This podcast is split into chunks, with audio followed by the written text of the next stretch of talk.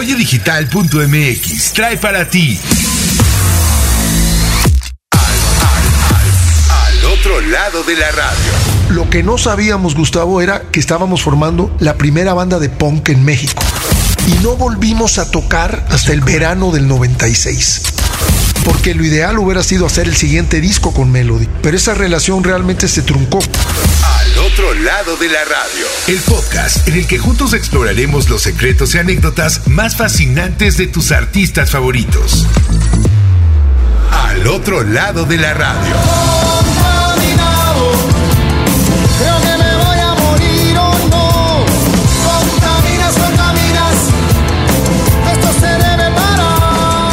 Amigos de 89.7, este es el podcast al otro lado de la radio y para mí es un gusto, un placer estar hoy con una de las bandas ícono del rock hecho en México y que ha logrado perdurar al paso de los años, al paso de generaciones, al paso de géneros, de modas y de muchas otras cosas y que para mí de verdad es un placer presentarlos hoy en la casa del otro lado de la radio en hoy 89.7 a ritmo peligroso. un placer. De estar aquí. Hoy, hoy con mi querido Piro que está por acá con nosotros, que es bueno, pues obviamente la cabeza de grupo y mi querido Avi Michel que está también por acá. ¿Cómo están? Qué gusto tenerlos aquí un placer, en Un placer estar aquí. Aquí andamos con ustedes. Saludos a toda la banda. Un placer, un placer estar aquí, Gus. La verdad que gracias por la invitación.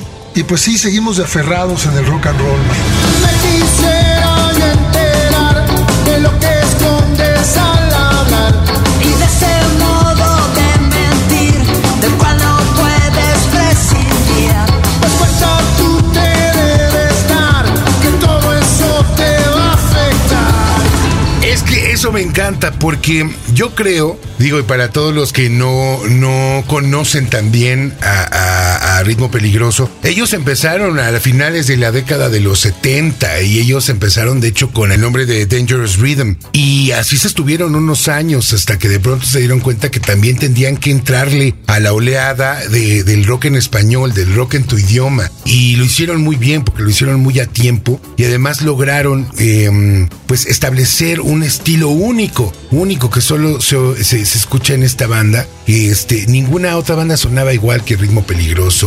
¿Cómo empezó esta, esta, primero que nada, que me platiquen cómo empezó esta locura de entrarle a la música en sus años de los setentas, ahí la, esta locura? Bueno, todos este, tocábamos desde chavos, ¿no? Al menos los, los creadores de Dangerous Rhythm.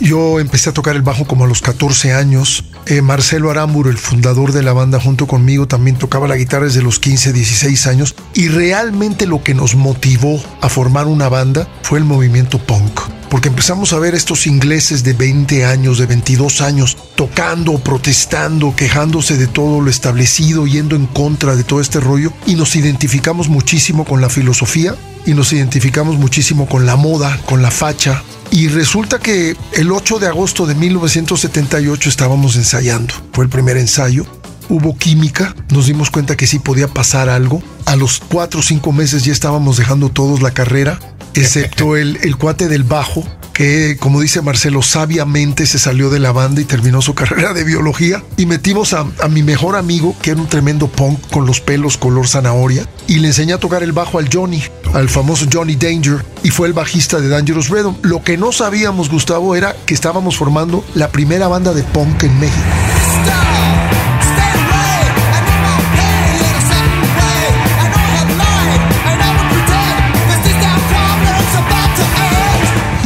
Un eh, escritor eh, venezolano documentó que de hecho la grabación de The Bar, No No No y Stray Cat Blues es la primera grabación en Latinoamérica de punk. Entonces todo eso es lo que sucedió más o menos entre 78 y 79. Como todo en la vida, pues teníamos 20 años, al rato ya teníamos 25 y nos empezamos a cuestionar hacia dónde íbamos. O sea, ¿qué onda con este rollo de estar cantando en inglés? Nuestra influencia era más que nada del punk británico. Teníamos una influencia más marcada de The Clash, de los Sex Pistols, que del punk de Nueva York o de Los Ángeles, ¿no? Y de pronto se nos ocurrió traer como unas congas y empezamos a experimentar un poco con diferentes ritmos. Empezamos a meternos un poco en todo este mundo de la música frontillana, cuando casi nadie estaba escuchando, por ejemplo, Pedro Navaja, Rubén Blades y toda esa onda, cuando yo la descubrí a mí me encantó y casi toda la gente que me rodeaba no le gustaba esa música, ¿no? Y a mí me llamaba la atención, a mí me parecía muy interesante la narrativa de Blades, su manera de hacer las letras, de construir canciones y fue como de pronto empezó a despertar esta inquietud y realmente el primer logro fue Marielito.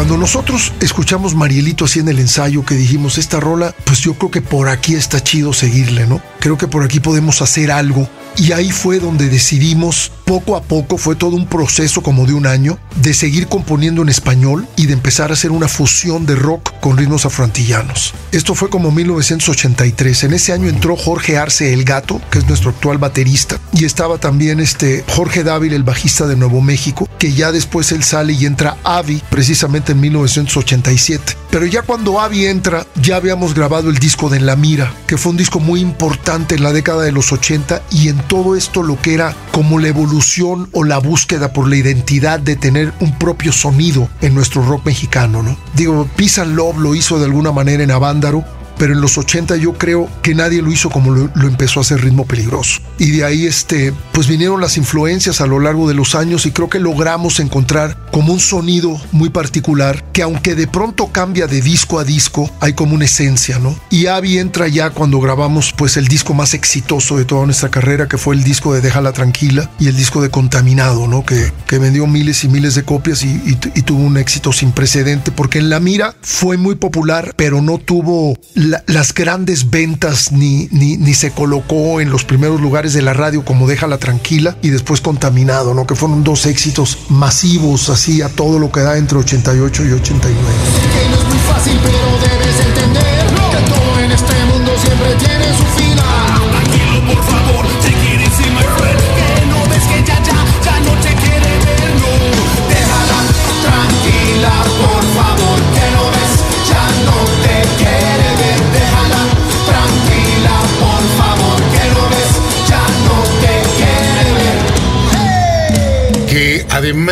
Una banda como Ritmo Peligroso venía también o influenciada por justamente, como decías, este movimiento punk y también estos, estos movimientos sociales de los años 80 que también se empezó a dar también como esta cultura pop muy arraigada en todo en Estados Unidos, en, Inglaterra, este venían gente ya empezaba a, sonar muy fuerte Michael Jackson, empezaba a sonar muy fuerte Madonna y este los Rolling Stones también estaban a todo lo que daban, Duran Duran efectivamente, o sea, eh, Bon Jovi, ¿no? Este, había mucha fuerza de esta música anglosajona. ¿Ustedes qué pasaba por su mente? ¿Qué decían? ¿Con qué nos defendemos para defender el rock de México? Es que como nosotros ya veníamos de toda esa influencia de haber hecho covers de los Ex Pistols, de The Clash, The Wire, de Divo, cuando empezó todo este, este, movimiento del cual estás hablando, nosotros realmente lo estábamos medio ignorando, porque andábamos en la búsqueda de nuestra propia identidad y nada de eso nos afectaba. Y yo siempre creo que el gusto musical debe de ser muy amplio en un compositor, en un músico. No está bien que tú te quedes nada más escuchando un tipo de música. No nos olvidemos que el punk está ahí al mismo tiempo que el disco, que la disco music. Entonces estaba la gente por un lado yendo a Donna Summer y una cosa completamente disco. y, por otro, sí, claro, Saturday Night Fever. Y por otro lado estaba esta invasión del el punk de Los Ángeles, los Ramones, por un lado de, Nueva York, Patti Smith, Lou Reed, Iggy Pop. Y por otro lado, pues todos los ingleses, que, que realmente el movimiento de punk surge en Nueva York pero se vuelve popular en Inglaterra como moda, como corriente musical, porque el Malcolm McLaren, este, el manager de los Sex Pistols que había manejado a los New York Dolls en Nueva York, decide irse a Inglaterra con todo lo que había aprendido en Nueva York y aplicarlo en Inglaterra y es cuando se crea el boom.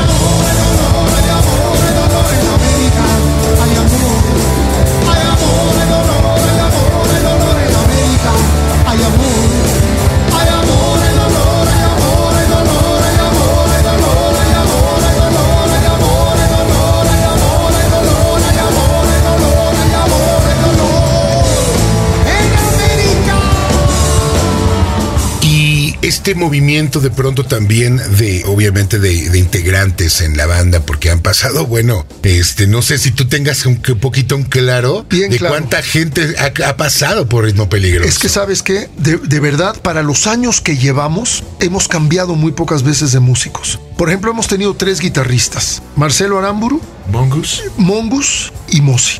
Y Mosi está con nosotros desde 2012. Hemos tenido solo dos bateristas, a Ripsick de Dangerous Rhythm y el Gato Arce desde 1983. Y hemos tenido tres bajistas, Johnny Danger, Jorge Dávila y Avi Michel. No, Avi, tú entras en el 87, ¿no? En 87. Ok, ¿dónde surge la invitación al ritmo peligroso? Ah, pues ah, yo, yo fui parte del movimiento de rock en Los Ángeles, en California, en los 80, y toqué yo con un mexicano ahí por seis años. Tuvimos una banda, se llamaba Felix and the Cats. Y entonces con él empecé a conocer también a bandas de México. Y en esos tiempos de los 80 hubo varios ah, intercambios musicales, por decir, entre México y Los Ángeles. Las bandas del DF y de Guadalajara llegaban a Los Ángeles y llegó Ritmo Peligroso como Dangerous Rhythm la primera vez que los conocí. Yo por medio de ese cantante conocí yo el movimiento y salgo yo de la banda como por ahí por 86 y en eso en un descanso ahí musical entre bandas de repente me, me hablaron que eh, pues ah, me habló Piro, me habló Marcelo, y me, me invitaron a, a la gira de 87 en California y tocamos en San Diego, en Los Ángeles, en Oakland, en San Francisco, abrimos a Santana.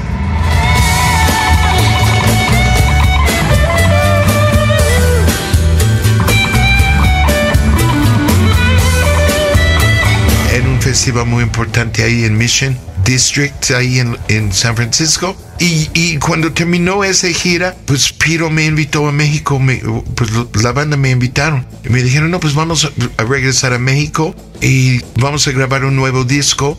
Pero ustedes ya no tenían bajista. Nosotros ya habíamos, este, le habíamos dado las gracias a Jorge Dávila, bajista de Nuevo México.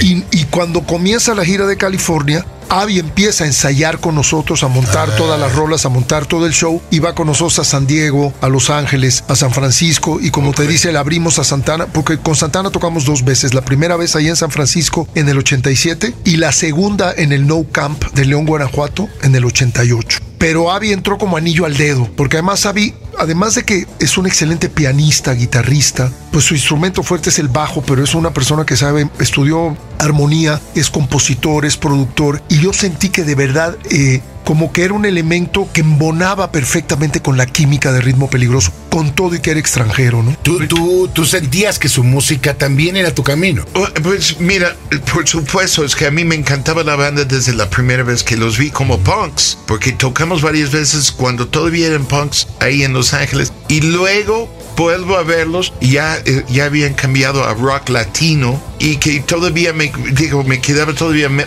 mejor para mí. Y cuando me invitaron pues la verdad es que no no no no fue una ah, cosa que, que digo, planeado. Eh, eh, dije, claro que sí, apoyé en esa gira y toqué, y, pero no esperé, y no esperé la invitación a México para nada. Entonces, pero al final de esa gira estábamos ahí un día en unos estudios, ahí en una fiesta de mi cumple, y me dice, pero pues ya nos vamos a regresar, pero ¿por qué no vienes con nosotros? Yo todavía ni hablaba español.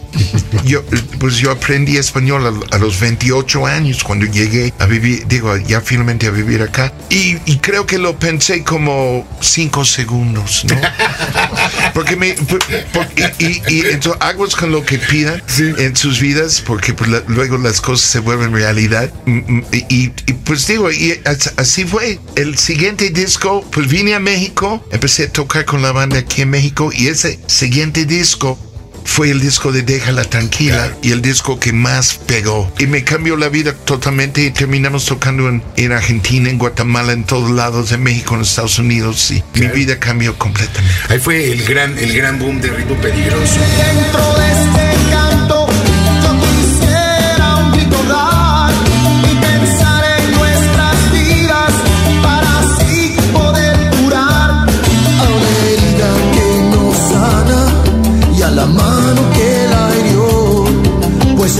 el tiempo es el aliado del amor. ¿Qué, momento sienten ustedes que fue un momento crítico en la banda que dijeron no sabemos si continuar o, o ya parar? No, yo creo que es- eso lo tenemos bien claro. Y fue una, un tremendo error, pero así como Avi entró, Avi se fue. Y de pronto Avi nos dice, yo no me voy de ritmo peligroso, me voy de México. Y entonces este, pues somos una banda de la Ciudad de México, con nuestra base aquí. Decidimos este, meter a Chuco Mendoza, que era bajista de son de merengue, un bajista muy bueno, y tocaba re bien. Pero no nos habíamos dado cuenta que Avi se había llevado como un pedazo de química de la banda. Y este, precisamente el otro día con Héctor Quijada estábamos a- a- aquí en, en- en un show de rock en tu idioma. Me decía Héctor, es que ustedes se separaron en el momento crucial porque ustedes eran la banda punta de lanza que seguía, que trajo todo este rollo de la fusión y se desintegran en el momento más importante cuando se estaba generando el movimiento de rock de los 90, que era cuando Ritmo Peligroso debería de haber estado de punta de lanza al pie del cañón, ¿me entiendes? Y pues en marzo del 91 decide cada quien agarrar su camino, porque primero yo hablo con Marcelo y Marcelo me dice, ¿sabes qué? Pues yo creo que sí nos caería bien un descanso, o sea, de 78 a 91 sin parar, ¿no? 13 años, no es tanto, si lo analizas, pero eran constantes sin parar y tocando muchísimo por todos lados, ¿no? Y componiendo y haciendo discos y todo. Y de pronto, este, a mí me ofrecen de Melody hacer un disco de solista y con todo un rollo de ir a grabar a Londres. El Avi se regresa a Los Ángeles y forma una banda. El gato se mete a tocar la batería con Eduardo Capetillo. El Armando Espinosa se va a tocar la percusión con Mijares. Y de pronto, en vez de que nos hubiéramos tomado un descanso de dos o tres meses, cayó cada quien en su mundo y no volvimos a tocar hasta el verano del 96. Que llenamos, hicimos una gira como de 12 fechas y todas las llenamos. Y ya después regresamos en el 98 oficial con el disco de cortes finos y realmente nunca fue lo mismo. Yo creo que yo creo que ese realmente fue el error más grave de Ritmo Peligroso y el bache más grande de nuestra carrera, porque nosotros construimos juntos con el Tri, con Kerigma, con Kenny los Eléctricos los cimientos del rock de los 80. Entonces, si hubiéramos continuado en los 90, yo creo que la cosa hubiera despuntado y ahí hubiéramos estado pues con Café Tacuba, con Molotov, con La Lupita, con todas estas bandas que se generaron en esa década, ¿no? Y no solamente pasó eso, sino yo después de mi disco de solista formé una banda que se Los Humanos.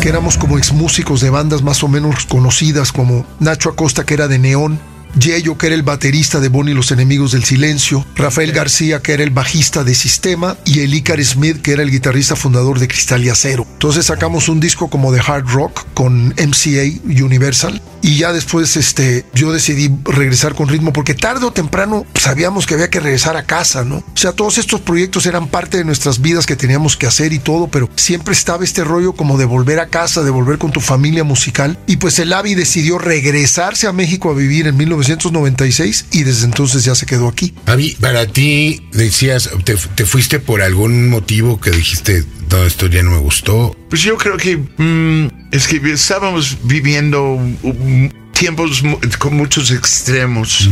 Y habíamos pegado fuertísimo y de repente la fama y lo que implica todo eso, pues me empezó a afectar, yo creo, hasta cierto punto. Y además estábamos todavía como abriendo brecha para ese, ese aunque no sabíamos, pero estábamos pues formando la base de lo que luego se, va- se iba a llamar rock en tu idioma, ¿no? Y todo eso. Pero no lo sabíamos y entonces es fácil de decir, oh, no, pues era así hasta ahora, ¿no? Pero en ese momento no sabíamos y yo me acuerdo que un día Piro, Piro me dijo que, que Jaime Almeida, la persona que nos firmó en, en Melody, pues ya no estaba en Melody. Salió y salió de la disquera y no teníamos a, un- alguien muy así como apoyándonos. Empezamos a, a tener problemas ahí con la disquera y, y metieron a alguien que prefería a Lucero y el Buki. Eso, eso afectó Eso me afectó a mí. No, y eso afectó muchísimo. Es que nos quedamos un poco en el limbo, ¿no? Porque de hecho cuando salió el disco ya Almeida no estaba en Melody. Ok. Y nosotros éramos como que la, la carta de oro de Almeida y adoraba a la banda, le encantaba el sonido, la propuesta musical nuestra. Y fue como todo se empezó a diluir, porque después eh, entró Marco Antonio Rubí, que con los años acabó volviendo un gran amigo mío y fue el que me ofreció mi contrato de solista. Pero no nos entendió, ¿no? Y cuando fuimos a Argentina y le trajimos videos de 15 mil argentinos cantando contaminado, era el momento de editar el disco de Déjala Tranquila a nivel Latinoamérica, porque nadie estaba sonando como nosotros. Y luego vinieron ya bandas como los fabulosos Cadillacs, los Pericos, con, con un sonido un poco más de fusión. Y Ritmo Peligroso en ese entonces era la única banda que lo estaba haciendo, ¿no?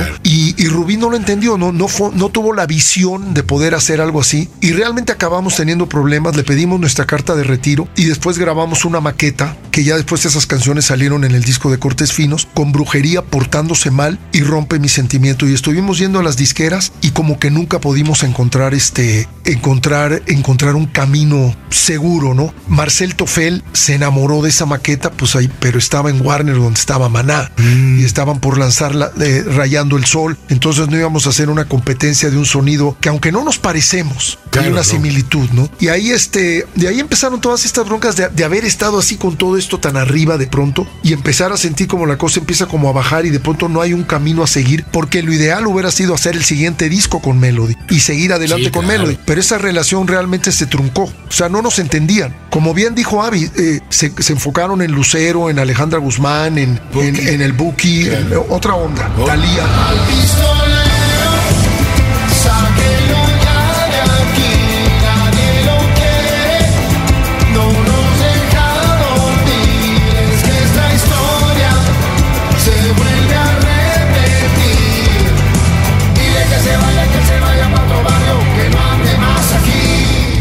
Paso de los años, entonces deciden volver a juntarse. Dicen, ¿saben qué? Que este es nuestro camino. Este, ya tenemos a los miembros que, eh, pues de aquí yo creo que este es, este es el camino que tenemos que seguir. Pero ustedes dicen, es- también estaban enfrentándose a nuevos géneros, a nuevos sonidos. Estaba empezando la música electrónica, con todo venía. Venían con otras cosas. El, el, el grunge El eh, grunge tenía, tenía moda en ese claro, en ese momento también el grunge era de lo más fuerte que había. ¿Sentían ustedes que realmente tenían todo para competir contra todo eso? Es que sabes que, Gustavo, realmente son cosas que nunca nos preocuparon. La única vez que fuimos influenciados por un movimiento musical fue con el punk. Cuando nosotros encontramos el sonido real de ritmo peligroso, podríamos haber estado rodeado de grunge, de post-punk, de heavy metal, y realmente lo ignorábamos. O sea, no íbamos a decir, ¿sabes qué? Ahora hay que hacer una rola grunge con congas. No, o sea, es así como que uno hace lo que trae en el corazón, ¿no? Es como este disco ahorita. En este disco, si tú escuchas el disco del 40 aniversario, todas las rolas están corregidas, aumentadas con nuevos arreglos. El del 2018, invitamos a todos estos cuates del rock mexicano a cantar desde Alejandro Lora hasta Rubén Albarrán. Y es un disco muy bueno, que no se parece, inclusive las versiones originales no tienen nada que ver con las de ese año, ¿no? Las, las de Palante hasta que tu body aguante, que es el disco que presentamos en 2018 en el Vive Latino. Y ahora con Pachanga Peligrosa, tú te vas a dar cuenta que ahí está el estilo,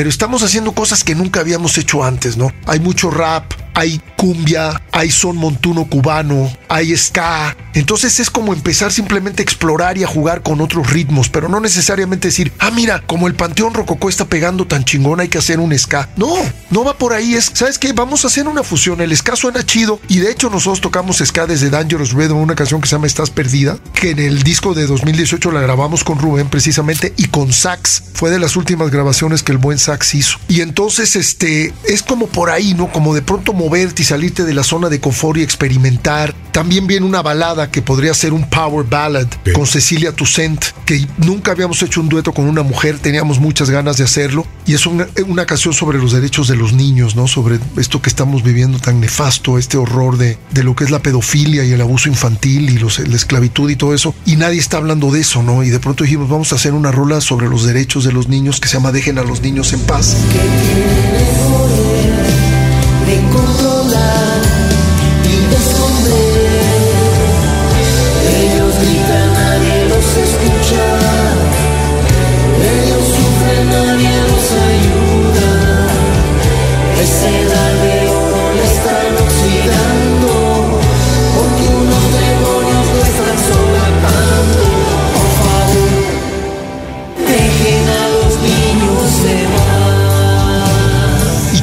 Que con una madre y nosotros como padres interpretando juntos esta, esta canción, ¿no? Entonces es un poco como siempre estarte como tratando de, de ponerte creativo y ver de qué puedes escribir y cómo puedes expresarte, ¿no? Tratando de ignorar lo que te rodea, porque si no te la pasas tratando de ver cómo haces un éxito ¿Cómo competir similar a otro. con un reggaetón, no? O sea, o algo No, así. y- y es que los reggaetoneros tienen su rollo. Sí, claro. Y, y tienen su imagen y tienen su propuesta, como el rock en español tiene la suya y el ritmo peligroso tiene la suya. ¿no? Mira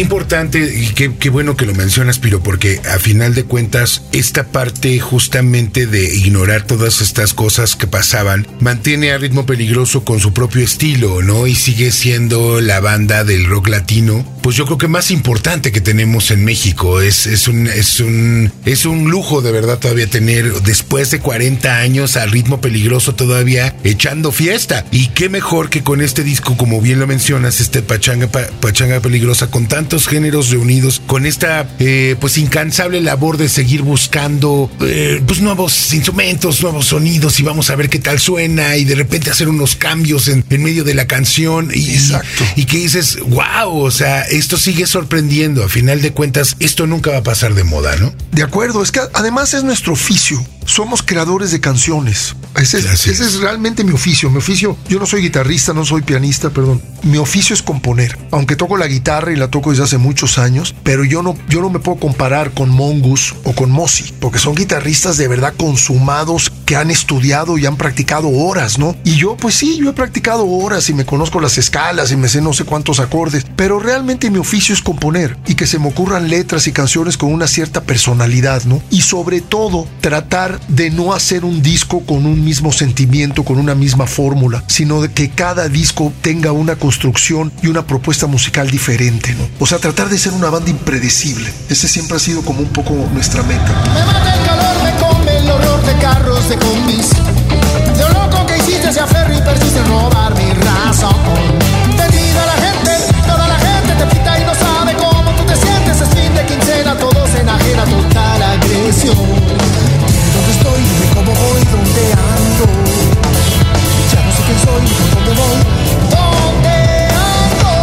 ¿Qué le recomiendan a los chavos que están empezando una banda ahorita? Que dicen, quiero dedicarme al rock. Yo siento Sí, que, sean biólogos, ¿no?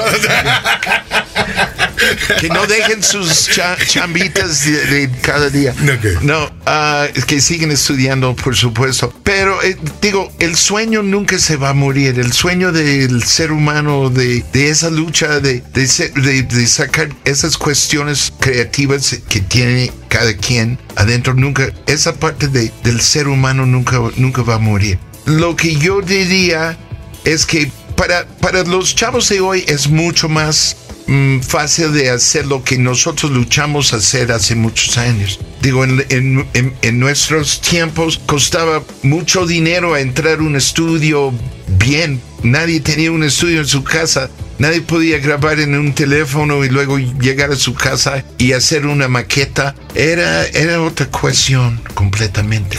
Entonces yo diría que pues tiene muchas ventajas hoy en día y, y si, y si quieren ser músicos pues que lo hagan con, con, con- con ganas y que, que, que se apliquen con, con sus estudios por supuesto, pero que escuchen a mucha música, que no sean aferrados en nada más escuchar un, un, un estilo de música, porque siendo una persona como con más gustos pues ah, van a tener más posibilidad, más posibilidades de, de sacar todo hacia adelante, ¿no? Y, y ser músicos más completos, eso sí. Yo creo que estamos, estamos viviendo un mundo muy complejo con todo esto de la revolución digital, las plataformas digitales. Entonces hay tanto talento, hay tantos músicos independientes por ahí regados que de pronto escuchas y te sorprendes y te metes a Spotify y tienen 40 seguidores. Es un mundo muy difícil. Yo lo único que, que les podría decir es que se aferren a sus sueños porque no hay nada como quedarte frustrado. Es mejor intentarlo y fracasar que no intentarlo. Entonces, si quieres formar una banda de rock y quieres este, ser músico y compositor y cantante o, o un gran ejecutante, pues métele horas de trabajo para que puedas sobresalir dentro de toda esta gama de propuestas que existen, ¿no? Y métele duro, tómalo muy en serio, estudia, practica horas todos los días, ensaya con tu banda todos los días, ten una disciplina constante si realmente quieres llegar a algún lugar y ser reconocido dentro de toda esta producción musical masiva que existe hoy en día. ¿no? Con este clima, con este cielo, agradecido en este momento, siento la luz, ya amaneció, con este sol, agradecido, hoy tengo vida, sigo pa'lante, agradecido en este instante, gracias a la vida, gracias a este mundo, gracias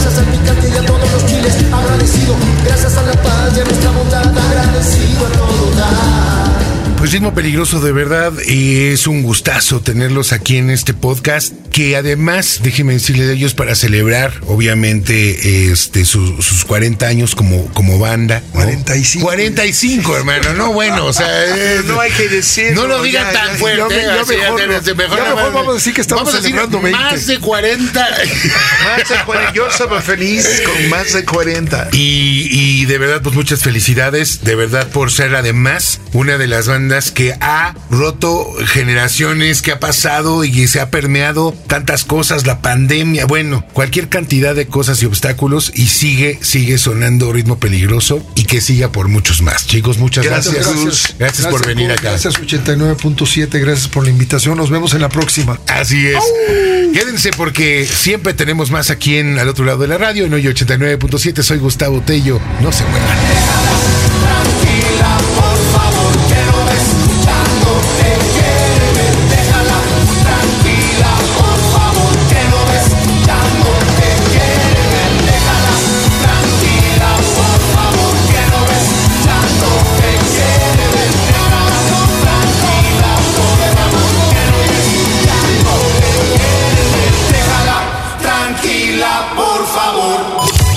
89.7 FM presentó